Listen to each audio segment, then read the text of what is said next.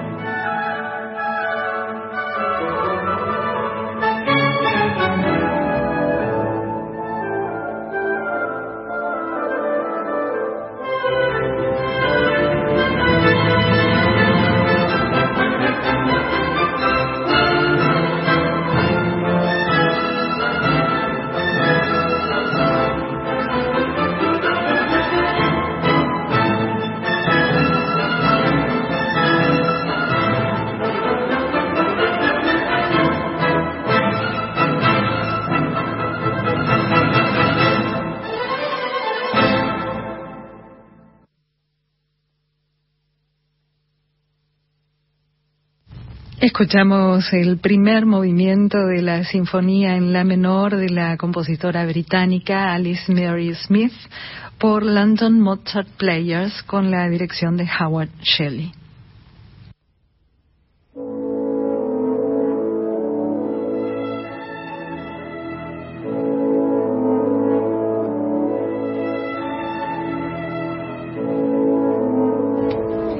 Alice Mary Smith es la primera de nuestras compositoras eh, del recorrido histórico de hoy por sinfonías de creadoras de los siglos XIX y XX.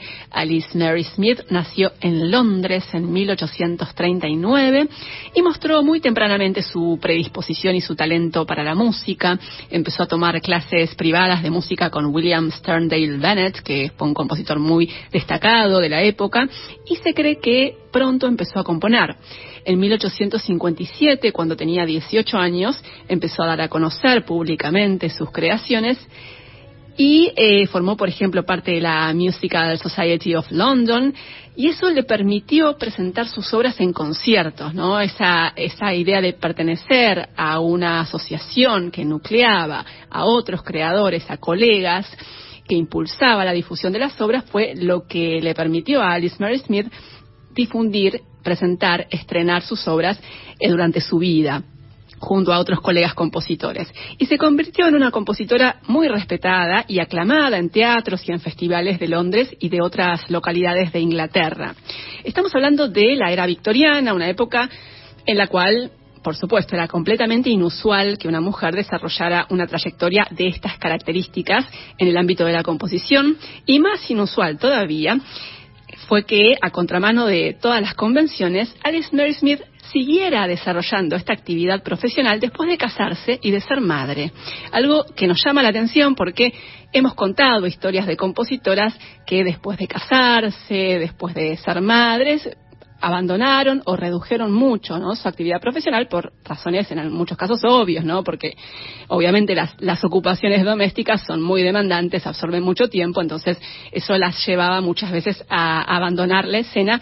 Eso sumado a los prejuicios, ¿no? el hecho de que bueno una mujer eh, decente no, no podía desarrollar una actividad profesional, en fin, pero lo curioso es que Alice Mary Smith en plena era victoriana se casó, tuvo hijos y siguió con su actividad eh, como compositora, muy destacada y muy, muy notable en su tiempo. compuso música de cámara, compuso también obras corales, una opereta y varias obras orquestales, y en 1863, cuando tenía 24 años, se convirtió en la primera compositora inglesa en estrenar una sinfonía.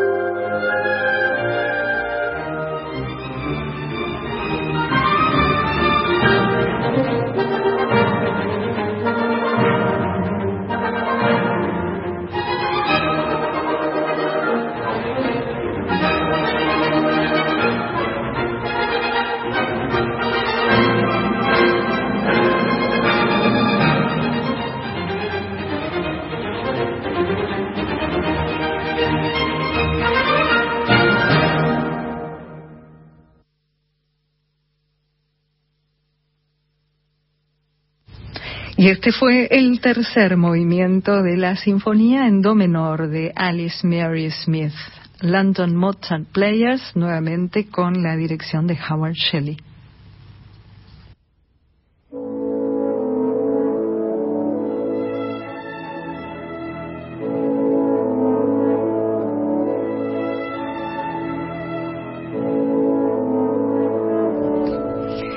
Alice Mary Smith, esta compositora que logró ser valorada y respetada como creadora en plena era victoriana, falleció en Londres en 1884, joven, a los 45 años. Durante la década previa, en 1872, nació nuestra próxima compositora en Lyubim, Rusia. Es Leocadia Kashperova. Creo que no lo pronuncié bien. ¿Cómo sería, Caro? Me parece que sí. ¿eh? Leocadia, esa primera O es medio abierta, pero me parece que... Algo así. Eh, debería ser algo así, creo. Si alguien nos quiere corregir, bienvenido. Leocadia Kashperova, una compositora a la que hoy se, se recuerda básicamente por haber sido la profesora de piano de Igor Stravinsky. Leocadia Kashperova empezó a tocar el piano cuando tenía apenas cuatro años y más adelante siguió con sus estudios en San Petersburgo y en Moscú. Tuvo entre sus maestros a Anton Rubinstein, nada menos, y en ese periodo de formación también empezó a componer y parece que ella misma también dirigía conciertos mientras estudiaba con sus propias obras. De hecho, dirigió su concierto de graduación en 1895.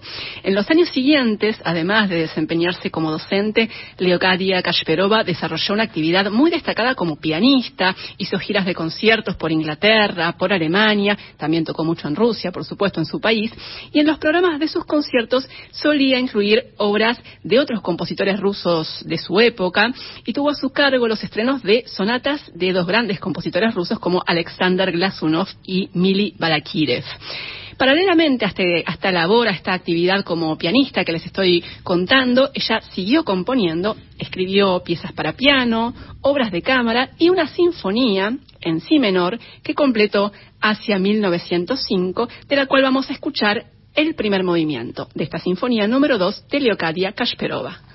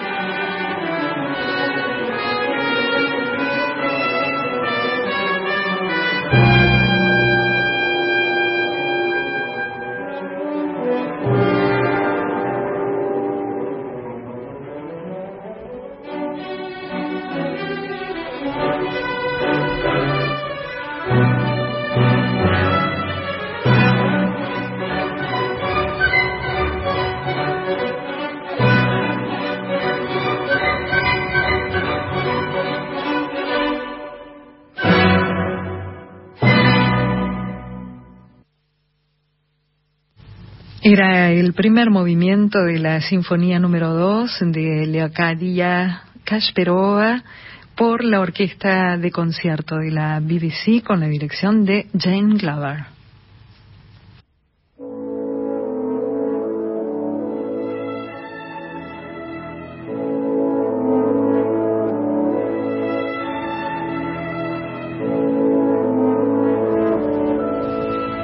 A diferencia de Alice Mary Smith, nuestra compositora anterior, Leocadia Kasperova redujo su actividad pública a la mínima expresión después de casarse en 1816.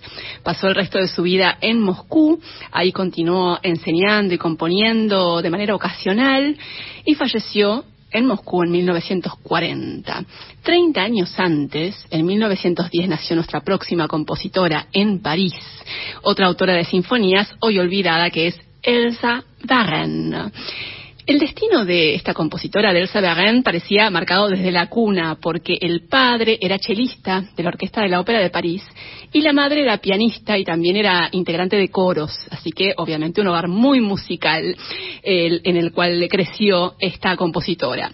La pequeña Elsa ingresó al Conservatorio de París cuando tenía nueve años y parece que tuvo un paso muy destacado por, por la institución, obtuvo primeros premios en varias asignaturas y en 1929, cuando tenía 19 años, recibió nada más y nada menos que el premio de Roma, ese galardón tan codiciado que otorgaba el gobierno francés a jóvenes compositores.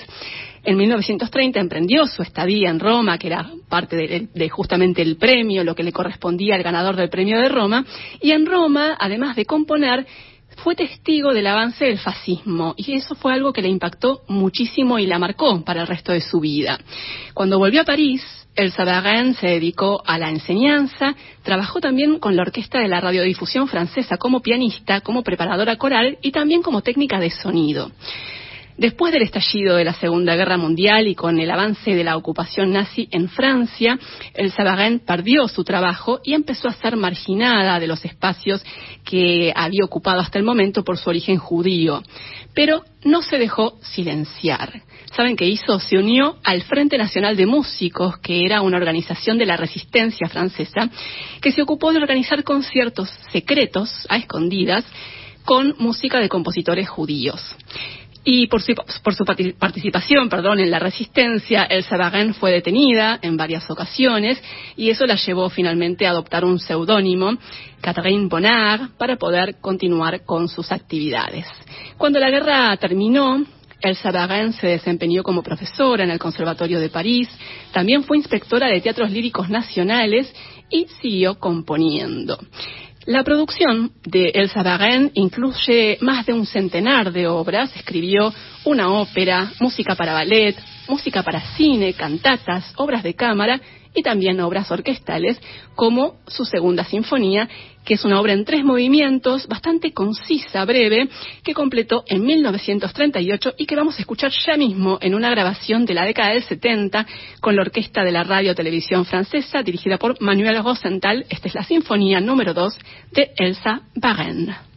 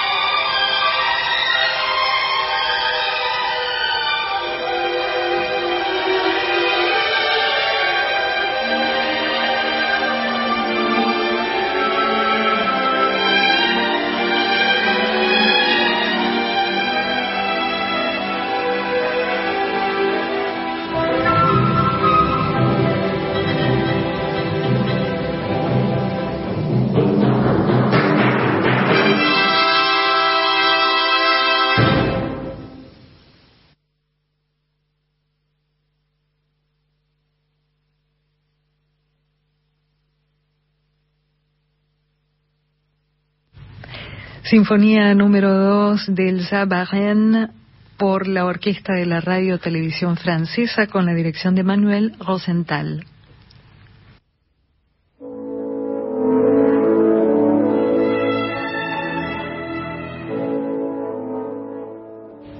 Y así llegamos al final de esta primera hora del, recorrido histórico que hicimos hoy, que fue con sinfonías de compositoras de los siglos XIX y XX. Y tenemos algunos mensajes, ¿no, Caro? Sí, Luis Boutique dice, por suerte los estoy escuchando en esta tarde gris con clarísima recepción en Olivos. Bueno, eh, nos alegra, porque a veces tiene problemas para escuchar la radio. oyentes que nos estuvieron contando que hay problemas en algunas zonas, así que nos alegra saber que nos puedes escuchar bien. También dice, muy buena tarde y bienvenidísima Margarita, siempre estoy pegado a clásica y especialmente en la clásica, en la lindísima, la sinfonía que nos has traído, esto lo escribió al comienzo del programa, era con la segunda sinfonía que pasamos de... ah, no, no la de Alice Mary Smith. Esa, Creo que se la sinfonía en do menor. Sí. Y mm, bueno, mm, se había perdido el nombre, pero era Alice Mary Smith y eh, manda cordial saludo y aplauso eh, para el programa. Muchas Juan gracias, Luis. de Hurlingham dice, mm, el agra hola señoras, el agradecido, entre comillas, discípulo Stravinsky se refirió a Kasperova calificándola de anticuada y estúpida. Siempre que puedo escucho esta audición. Bueno, divino, Stravinsky. bueno, en fin, opiniones, comentarios y, y bueno, este es así. Son este o fue así durante mucho tiempo y por suerte está cambiando. Así es. Así que bueno, de esta manera llegamos al, final de esta primera hora de Clásica en la. Vamos a una breve, no no tan breve en realidad, tanda y ya volvemos con la segunda parte del programa.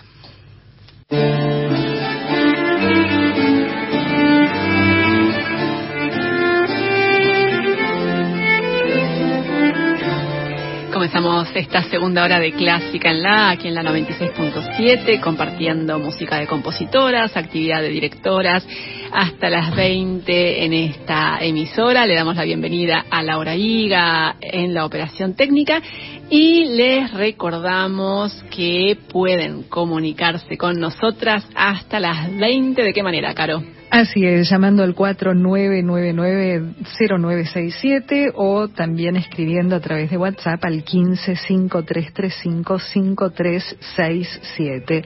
Nos puedes seguir en las redes sociales, Instagram y Facebook, arroba en la clásica.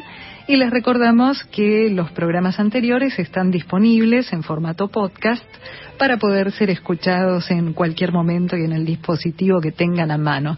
Los pueden encontrar en Spotify y en iTunes como podcast Clásica en la. Así es. Y en Clásica en la siempre tratamos de ir y venir en el tiempo y ahora nos vamos al presente, nos venimos a la actualidad para compartir eh, actividad de una directora de nuestro tiempo que es Shi Sang. ¿Lo pronuncié bien, Caro? Vos decime que sos la experta. Eh, Sang, sí, aparentemente sí, creo. Yeon Sang, una directora eh, nacida en Corea del Sur, en Busan en 1975, que estudió luego dirección orquestal en Berlín y en Estocolmo, que hizo su debut eh, como directora de orquesta hace poco más de 20 años, en el año 2002, en Berlín. Y en 2006 ganó el primer premio del concurso internacional de directores Sergeorg Scholti, que, bueno, como suele suceder, eh, de alguna manera le abrió las puertas de eh, las oportunidades a nivel internacional para desarrollar su carrera. También ganó otro concurso muy importante al año siguiente, en 2007, que es el concurso de dirección Gustav Mahler en Bamberg y a partir de ahí de ahí, como les decía, surgieron oportunidades. Fue director asistente de la Sinfónica de Boston, también dirigió la Filarmónica de Seúl y en los últimos años ha trabajado con algunas orquestas muy importantes como la Orquesta Real del Consergebouw de Ámsterdam, la Filarmónica de Rotterdam, la Filarmónica de Radio France la Sinfónica de la Radio de Baviera, entre muchas otras. Y a partir de este año, Shi Yeon-sung es la principal directora invitada de la Orquesta Filarmonia de Auckland, en Nueva Zelanda. y yo la pude entrevistar hace varios años, en 2010, porque vino a dirigir al Colón, dirigió la Orquesta Filarmónica de Buenos Aires, en lo que fue mi primera transmisión desde el Teatro Colón. Mira qué lindo. Creo que mi primera transmisión eh, eh, de la vida, así que así que la recuerdo eh, muy de manera muy particular. Así que bueno, vamos a compartir algo de actividad reciente de esta directora de Ji Yong Sang en un registro de abril de este año con la Orquesta Filarmonía de Oakland. Lo que vamos a compartir es el segundo movimiento del concierto para cello y orquesta número uno de Joseph Haydn con Yemin Han. Yemin. Ah, Yemin.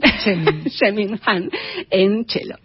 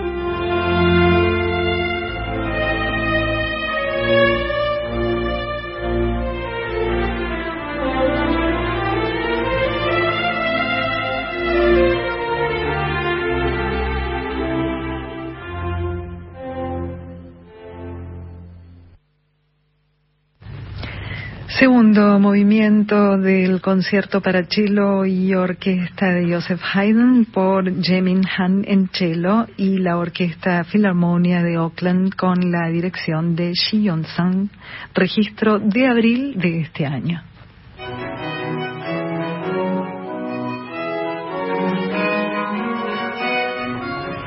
Seguimos en Clásica en La y tenemos visitas, Caro. Así es. Una sorpresa, tenemos una sorpresa en realidad para ustedes, probablemente, no para nosotras, por supuesto. Tenemos visitas y muy especiales, tres invitadas tenemos porque vamos a estar haciendo una suerte de presentación radial de un libro electrónico que editó la editorial de el Departamento de Artes Musicales de la UNA, EDAMUS, es un libro que se llama Ana Carrique, su trayectoria, su música, sobre esta compositora argentina, Ana Carrique, de la cual por supuesto que vamos a hablar hoy, con nuestras invitadas, que son la eh, musicóloga Silvina Luz Mancilla, que es la compiladora y directora del equipo de investigación que llevó adelante el trabajo que se plasmó en este libro, y tendremos también música en vivo con la soprano Silvina Martino y la pianista Silvia Trachsel. Así que la verdad que es un placer enorme recibirlas. Hola Silvina, ¿cómo estás? Silvina Mancilla, ¿cómo estás? Buenas tardes, buenas tardes Marga, tanto tiempo y muy contenta de compartir con ustedes este lanzamiento previo a la presentación presencial que va a ser la semana que viene en este ámbito tan querido de LRA, Radio Nacional Clásica. Para nosotras es una alegría enorme recibirlas, a vos Silvina Mancilla, musicóloga, a Silvina Martino, soprano, a Silvia Trachsel, la pianista, porque mm, la verdad es que nos da mucha satisfacción y mucha alegría poder difundir esta clase de, noticias, ¿no? Esta clase de iniciativas que eh, cumplen con ese objetivo que tratamos de difundir siempre, ¿no? En, en este programa, que es poner en valor, difundir, dar a conocer las figuras y también la música, ¿no? Porque finalmente eso es lo más importante, la música de compositoras. Y vos estás haciendo una tarea eh, junto con un equipo, ¿no? de multidisciplinario, podemos decir, ¿no? En cierto modo, porque tenés investigadoras, hay investigadores, hay eh, intérpretes, ¿no? Que trabajan para, para llevar adelante esta clase de tareas, ¿no? Exactamente, sí. Tenemos equipos acreditados dentro de las distintas programaciones científicas de la Universidad Nacional de las Artes desde el año 2013. Eh, desde el año 2018 se sumó Silvina Martino como codirectora de los equipos y bueno, nuestra nuestro compromiso con los repertorios de compositoras argentinas remonta a esos primeros equipos, ¿no? Este libro electrónico sobre Ana Carrique es el tercero de una serie de libros electrónicos, los anteriores dedicados a Celia Torra y Alita Spena, que son formatos de libro no muy extenso, en donde ponemos en valor las partituras a partir de a veces a partir de copia de copia de copia, porque no siempre está el manuscrito original de la obra, como es el caso de la sonata de Celia Torra, y otras veces comparando manuscritos para poder llegar a ofrecer partituras de uso que puedan estar a disposición de los intérpretes actualmente. Y también con algunos eh, capítulos previos donde hacemos una historización y una presentación sociocultural de, de, las figuras en cuestión en cada uno de los libros. Así que este es el tercero y está felizmente dedicado a, Ana Carrique. Bueno, te tengo que preguntar, obviamente, la pregunta de rigor, que es, eh, ¿quién fue, o mejor dicho, como dice Romina de Silio en el prólogo del libro, ¿quién es Ana Carrique? Sí, eh, bueno, Romina nos regaló un prólogo precioso. en los libros anteriores ella fue la compiladora, en este caso fui yo. Y ella habla justamente de traer la historia al presente y propiamente poder hacer vivir la música nuevamente. Ana Carrique fue una compositora que hoy día consideramos adecuado trabajarla desde una eh, perspectiva interseccional, ¿no? Porque ella cronológicamente pertenece a los compositores nacidos en 1880 y pico, en aquel grupo de compositores nacidos en el siglo XIX, eh, pero que en cuanto a sus estudios los realizó más bien grande y ya cuando existía el Conservatorio Nacional de Música y Declamación en los años 20, eh, por lo tanto, su inserción en el medio, le, hace la Sociedad Nacional de Música y el Conservatorio Nacional, ocurrió cuando ella tenía cerca de 40 años, ¿no? Entonces es de esas figuras eh, incómodas, entre comillas, porque no vienen bien en una historización que sea puramente diacrónica, eh, no te encaja en una cronología que fuera lineal, digamos, ¿no? Claro precisamente calculo que por eso ha estado tan desatendida su producción hasta este momento, ¿no? Claro, eh, recordemos que eh, Ana Carrique vivió, eh, vivió entre 1886 y 1979, fue longeva realmente, ¿no? Sí, noventa y pico de años vivió y su actividad máxima se concentra entre los años 30, 40 y 50. ¿Y qué podemos contar acerca de esa actividad que desarrolló Ana Carrique? Bien, fue una actividad compositiva ligada a instituciones en donde las mujeres se nucleaban precisamente con ese propósito de, alentarse entre sí, ¿no? La Biblioteca del Consejo de Mujeres, el Círculo Femenino Santa Cecilia. Y ella estuvo entre las primeras eh, mujeres compositoras que integraron la Sociedad Nacional de Música, eh, una institución en la que primaban compositores varones, ¿no? Eh, las primeras fueron, bueno, María Isabel Curubeto Godoy, ella, Celia Torrá en los años 30. Así que va a ser una parte de esa minoría entre una mayoría de compositores varones eh, ligada a los conciertos eh, realizados y organizados por la Comisión Nacional de Cultura, la Comisión Nacional de Bellas Artes. Tiene una buena cantidad de obras premiadas en distintas oportunidades también. Y mm, justamente nos hablas de, sus obras que se difundieron, ¿no? que fueron premiadas, que tuvieron un reconocimiento. ¿Qué podemos contar acerca de la producción musical justamente de Ana Carrique, sus características, su lenguaje? Bien, ella es eh, claramente una compositora enrolada en la tendencia del nacionalismo musical argentino, eh, con un interés en valorizar eh, los ritmos eh, criollos, ¿no? Y, los giros melódicos que con deuda de las canciones populares folclóricas argentinas. Su producción es mayormente de canto y piano, es lo que prepondera, eh, y también tiene obras para piano solo.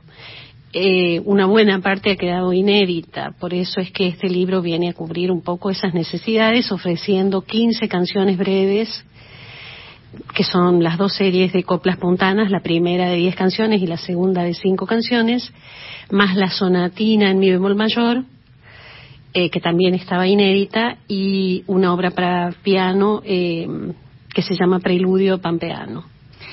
Y ese es un trabajo tan importante y tan valioso, ¿no? Cuando la musicología trabaja en pos de esa, de justamente de que la música cobre vida, ¿no? Nuevamente, que es lo que están haciendo con esta, con esta obra, ¿no? Con este libro sobre Ana Carrique.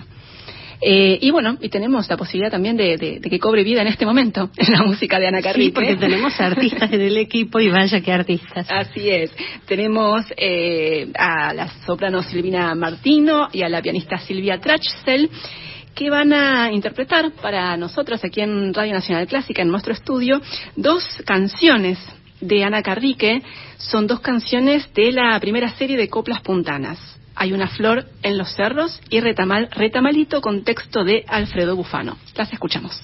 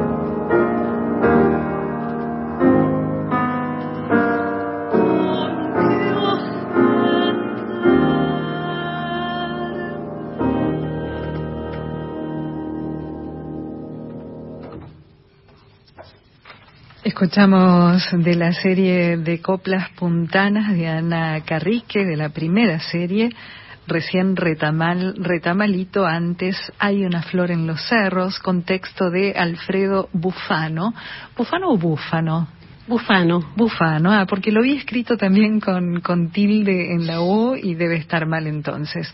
Bueno, era la voz de la soprano Silvia Martino y Silvia Trachsel al piano. Silvina Martino. Silvina, perdón, de rebauticé. Tenemos dos Silvinas y una Silvia, así que todos nombres eh, parientes, de nombres eh, muy similares. De la familia, sí, sí, de la misma raíz, perdón. Ellas son nuestras invitadas eh, aquí en Clásica en la Hoy, con música en vivo con estas canciones de Ana Carrique y con esta charla que estamos eh, teniendo con la musicóloga y docente Silvina Luz Mancilla, que es la compiladora de este libro que estamos presentando, un libro digital que se llama Ana Carrique, su trayectoria, su música, editado por Edamus ahora, y que va a tener su presentación formal la semana que viene, ¿no? Exacto, sí. Es el jueves. Es el jueves eh, a las 19 horas también en, el, en la sede del DAMUS. Es una presentación presencial. Estamos tan gustosos de esta vuelta a la presencialidad. Allí va a haber una mesa redonda en la cual va a comentar el libro Silvia Lobato y va a hablar también Romina de Silio, que es la prologuista, y yo. Y bueno, nuestras artistas eh, repetirán este repertorio con algo más también de piano solo en esa pequeña presentación para quienes quieran acercarse con entrada libre y gratuita, por supuesto. Así es, esto es el jueves próximo, 28 de septiembre a las 19 en la sala Roque de Pedro del Departamento de Artes Musicales y Sonoras de la Universidad Nacional de las Artes, que está en Córdoba 2445, aquí en la ciudad de Buenos Aires. Y eh, Silvina Mancilla, hasta llegar a la concreción de este libro, hubo me imagino, un largo y sinuoso camino, seguramente, eh, que habrá comenzado cuando tomaste contacto por primera vez con la música o con la figura de, de, Ana Carrique. ¿Cuándo fue que conociste eh, la figura de esta compositora? Bueno, la figura de Ana Carrique la conocí a comienzos de los 90, cuando alentada por la musicóloga Carmen García Muñoz, me propuse hacer un catálogo de su producción a partir del archivo familiar, digamos, que en ese momento estaba en posesión de una sobrina. Y bueno, organicé un catálogo que hoy día lo veo muy precario, con algunas visitas a la casa de esta señora, con los medios aquellos que eran simplemente un cuadernito para anotar. No había fotografía digital, ni tanta fotocopia, ni, ni, nada de eso. Eh, ese catálogo se publicó en 2005, 2006. Tristemente está en Internet y la gente lo consulta porque tiene unas cuantas limitaciones. Eh, y después ya, mm, a raíz de dirigir la tesis de Romina de Silio, volvimos a considerar a, a, Carrique. Finalmente ya no la mm, incluyó en sus investigaciones, pero sí hizo ya una nueva visita a la familia, ahora en posesión de la sobrina nieta de la compositora, la señora María Isabel Carrique, a quien agradecemos muchísimo su colaboración. Y ya con los medios actuales, bueno, fotografía digital mediante, fuimos consiguiendo muchísima documentación eh, que todavía ha quedado allí, eh, pudimos acceder a las partituras y empezamos a pensar en el libro. En el caso de la sonatina en mi bemol mayor, el recorrido es eh, un tanto azaroso de la partitura, pero tiene que ver también con las personas que aquí estamos, ¿no? Eh, la obra fue estrenada por Lía Chimaglia Espinosa. Posteriormente, Lía Chimaglia Espinosa le pasó el manuscrito a Dora Castro y gracias a la mediación de Silvia Traxel, ese manuscrito, eh, cuando Dora Castro eh, ya no estaba en actividad, todavía no había fallecido, pero no estaba en actividad, ella decide donarlo al Instituto Nacional de Musicología y así es como accedemos al principal manuscrito de la sonatina en mi bemol mayor, de la cual hay otros dos manuscritos más, pero el principal es el que está en la custodia del Instituto Nacional de Musicología Así que agradecemos también a esa institución eh, esta colaboración mutua con el DAMUS. Eh, y en el, eh, para este, para concretar este, este libro, bueno, vos eh, fuiste la compiladora. Eh, es decir, que hay varios autores ¿no? Eh, y autoras que, que participaron en, el, en, estos trabajos, ¿no? investigando, realizando las ediciones de las partituras. me gustaría que los mencionemos. ¿no? Claro. Sí, la edición de las partituras es un trabajo minucioso que excede la transcripción informática de llevar a algún programa informático la música porque requiere revisiones varias y siempre siempre mientras más personas ven los resultados quedan un poco mejor digamos no eh, trabaja principalmente en la edición de partituras Ricardo Heckel eh, y las partituras fueron revisadas por varios integrantes del proyecto, ¿no? Por Silvia Traxel, las de piano, desde luego, todo lo que es piano, por Silvina Martino y, Azul Pérez las partes vocales, ¿no? Eh, la mirada mía de toda la revisión de partituras. También decidimos en este ebook eh, incluir un capítulo básico pensado tal vez con fines pedagógicos o para los estudiantes del mismo Damus que escribió Jazmín Tiscornia, la pianista y socióloga que nos acompañó, eh, acompañó en el trayecto del proyecto 2020-2022 y Yasmín escribe allí un capítulo básico sobre estudios de género y mujeres y música, bien interesante. Eh, también Silvia Traxel colabora en, en, la parte del capítulo donde explicamos cómo fue la edición crítica de las partituras en el caso que tenemos más de un manuscrito, ¿no? Y por supuesto siempre la mirada teórico-metodológica de, muy alto rango que tiene Romina para todo esto, porque finalmente ella es tal vez la más especialista del equipo en todo este periodo de mujeres compositoras profesionales de la Argentina durante la primera mitad del siglo XX, ¿no? Sí, Romina de Silio, ¿no? Romina de Silio, claro. Es eh, musicóloga también, docente, y bueno, que viene trabajando con, eh, bueno, trabajó con vos, durante muchísimo tiempo, ¿no? En este, en estas tareas de, investigación y que, y que bueno, desde hace varios años ya es, es una gran conocedora y una especialista justamente en, en esta temática, ¿no? De las eh, primeras compositoras profesionales de nuestro país. Silvina, bueno, realmente eh, hacer un libro como este eh, que estamos presentando sobre, en este caso, la compositora Ana Carrique es un trabajo arduo, como nos estuviste contando, un trabajo que lleva muchos años, que, involucra eh, la tarea y la investigación de, diversas personas. ¿Cuáles fueron los desafíos más significativos que afrontaron al realizar este trabajo? Bueno, este trabajo, en realidad, el desafío tal vez mayor es la dispersión de, la producción de Ana Carrique, que como mayormente ha quedado inédita, no, no, fue editada toda su producción, eh, ella con mucha frecuencia reescribía sus obras, sus manuscritos, copia de su puño y letra y la dedicaba y la entregaba a una persona, a otra, a otra, a otra. Entonces ha sido como una especie de camino de hormiga el rastreo de los distintos manuscritos que hay en manos particulares, ¿no? Además de la consulta del archivo personal familiar que conserva una buena parte, pero no todísima, la producción. Respecto de la catalogación anterior que yo había hecho, había mucha obra indicada a través de fuentes secundarias y no primarias, ¿no? En eso el catálogo de este libro supera, espero yo, ampliamente la versión anterior, ¿no? En el sentido de que lo que está localizable se dice dónde está localizable. Si está en el archivo de Sadaik, si está en el archivo personal, si está en la biblioteca del DAMUS, si está en el Instituto Nacional de Musicología, ¿no? De manera que que si hay gente motivada para continuar nuestra tarea eh, pueda saber hacia dónde dirigirse.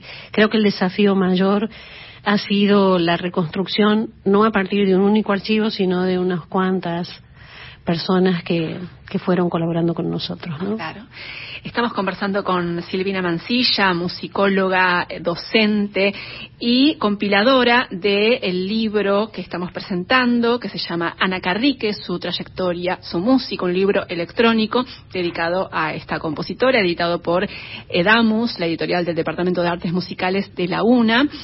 Y mm, la verdad es que es súper interesante escucharte, Silvina, porque mm, estás contando en detalle lo que es el trabajo que hay detrás de la recuperación del material, de la música, de una compositora y bueno, que es básicamente el trabajo que hay que hacer con prácticamente todas las compositoras, ¿no? Eh, el que se viene haciendo desde hace décadas en diferentes partes del mundo y que acá en Argentina es bastante reciente, ¿no? Sí, es relativamente reciente y claro, para hablar de compositoras de épocas en las cuales todo se hacía con tinta y en papel, digamos, realmente amerita todo eso. Eh, no, no tuvieron, eh, no tienen seguramente ese problema compositoras actuales o compositores de no hace tanto tiempo, no sé, una Marta Lambertini que escribiría todo ella misma directamente de una forma informática, ¿no? Claro. En cambio, con, cuando nos vamos hacia atrás, que no es tan lejano en el tiempo, pero sin embargo, la, dispersión de los archivos y la, dificultad es típica y esta es una tarea a veces un poco criticada en algunos círculos, ¿no? De la musicología central, ¿no? La edición de partituras, un cierto trabajo considerado repetitivo o tedioso, ¿no? Como si fuera simplemente el trabajo de un copista. Y no, desde luego que excede mucho la, mera copia de llevar al papel eh, o normalizar una caligrafía musical, ¿no? Porque la cuestión de decidir propiamente las cuestiones que están dudosas, borrosas, eh, tachadas o todo lo que conlleva trabajar con, con los manuscritos, bueno, ese es, es es todo un métier, todo un área de especialización. Claro, claro, y, una tarea muy ardua y muy compleja, ¿no? Muy, muy, muy desafiante.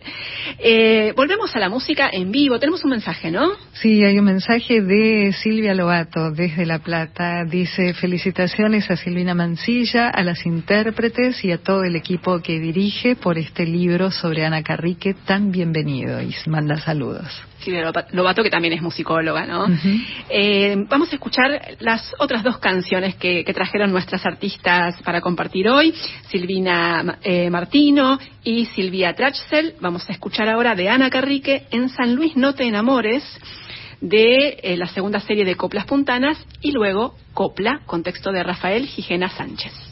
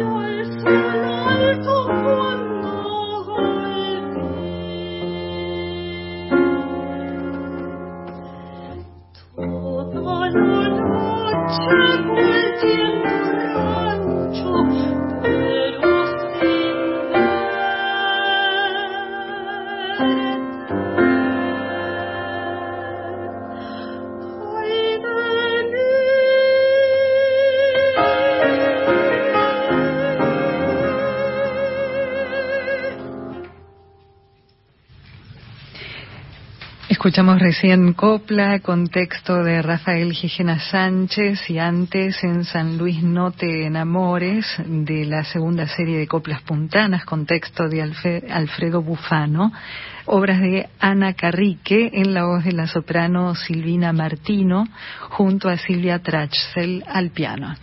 Bueno, muchísimas gracias eh, a nuestras invitadas, a Silvina Martino, a Silvia Trachsel y a Silvina Luz Mancilla, eh, que nos han traído música en vivo y también eh, una charla muy interesante a propósito de lo que ha sido el trabajo que plasmaron en este libro electrónico que estamos presentando, Ana Carrique, su trayectoria, su música, que se presenta formalmente el próximo jueves a las 19 en la sede del DAMUS, ahí en la calle Córdoba, 2400 45.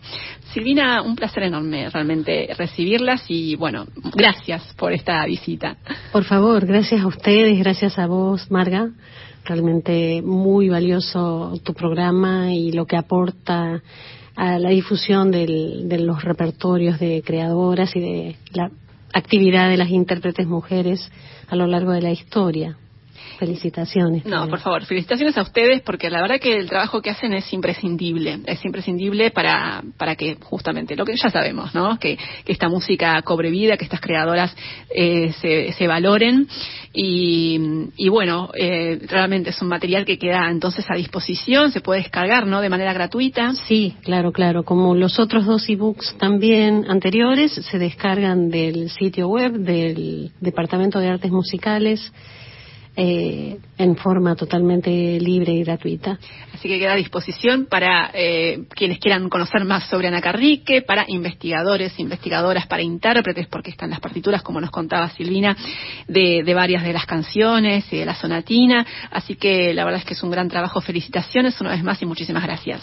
Bien, a ustedes les hemos dado esta muestrita breve de canciones de coplas puntanas, sobre todo las de Alfredo Bufano que Ana Carrique era muy afecta a escribir este tipo de obras cortas basadas en la musicalización de una única copla, ¿no? De una única cuarteta octosilábica, como han sido las que escuchamos en el día de hoy, y son esas pequeñas perlitas. Por supuesto, a mí me tocan eh, especialmente todo lo que es coplas puntanas, ¿no? Se imaginarán que ahí, están también mis orígenes en Cuyo, representados. Así que muchísimas gracias una vez más y nos vamos a quedar escuchando otras eh, dos obras breves de Ana Carrique. Primero vamos a escuchar el Preludio Pampeano por Melina Marcos en piano y después Escondido, eh, una canción por Víctor Torres y eh, Jorge Ugartamendía en piano.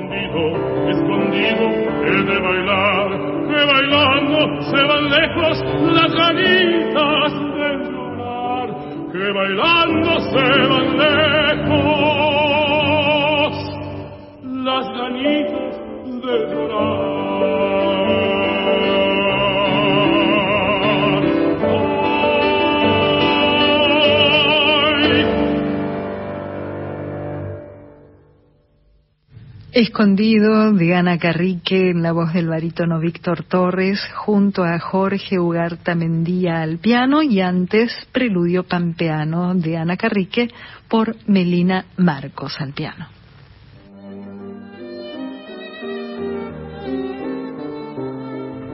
Vamos llegando al final de Clásica en la de hoy y vamos a terminar como hacemos habitualmente con un nuevo material discográfico, un álbum que se editó hace muy poquito por el sello Deutsche Grammophon que incluye la sinfonía número 4 de la compositora Florence Price por la Orquesta de Filadelfia dirigida por Yannick Nesset-Segan un director, bueno, sabemos, ¿no? Uno de los más importantes de nuestro tiempo que está eh, grabando, ha grabado ya varias obras de Florence Price y en este caso eligió la Cuarta Sinfonía. No vamos a hablar eh, demasiado de Florence Price porque es una de esas compositoras que vuelven muy seguido a Clásica en La, esta creadora eh, estadounidense, afroamericana, que vivió entre 1887 y 1953, de la cual solamente voy a recordarles que fue la primera mujer afroamericana americana que logró reconocimiento como compositora de música académica en Estados Unidos allá por los años 30, porque en 1932 eh, estrenó su sinfonía número uno con la Sinfónica de Chicago y se convirtió en la primera compositora afroamericana en tener una obra sinfónica interpretada por una orquesta estadounidense de relevancia, ¿no? Y a partir de ahí pudo dar a conocer eh, sus obras y, eh, y tuvo reconocimiento en su tiempo como creadora, a pesar de que también, por supuesto, atravesó varias dificultades. Vamos a compartir el último movimiento, el cuarto, de su sinfonía número 5, que completó en 1945, de esta flamante grabación que estamos eh, compartiendo con ustedes con la Orquesta de Filadelfia dirigida por Yannick Nasser-Segan.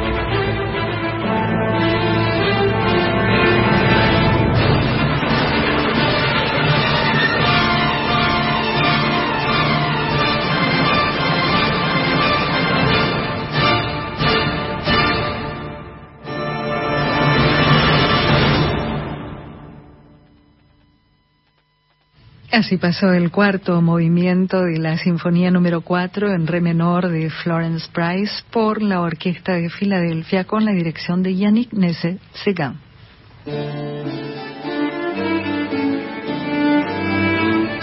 Y así llegamos al final de Clásica en la de hoy. Carolina Guevara, muchísimas gracias por la compañía como siempre. Por favor, un placer como siempre. Gracias a Laura Higa en la operación técnica y muchísimas gracias a ustedes por la compañía de siempre. Nos volvemos a encontrar el próximo jueves a partir de las 18. Chau.